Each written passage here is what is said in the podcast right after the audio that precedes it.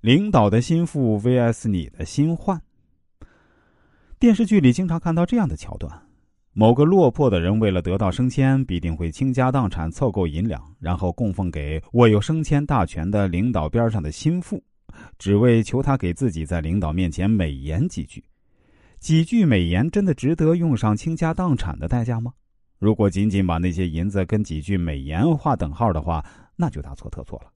他们花费银子买的不是话语，而是心腹在领导眼中的分量。由此可见，心腹能发挥的能量有多大。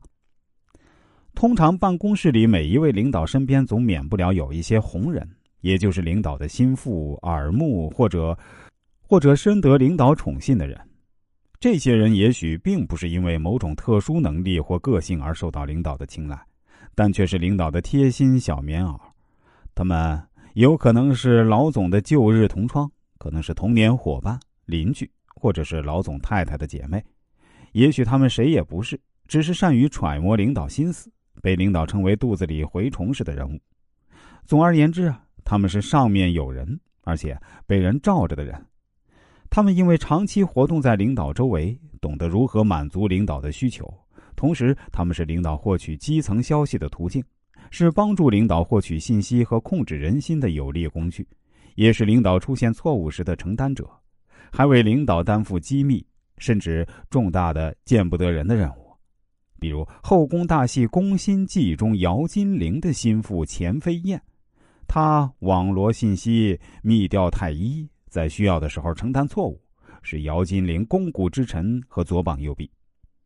这些人通常让人看得眼红，恨得牙痒，但是你又无法小视他们。他们是办公室里的一个特殊团体，如同一个雷区，处理不好啊，可能直接影响你在公司的发展。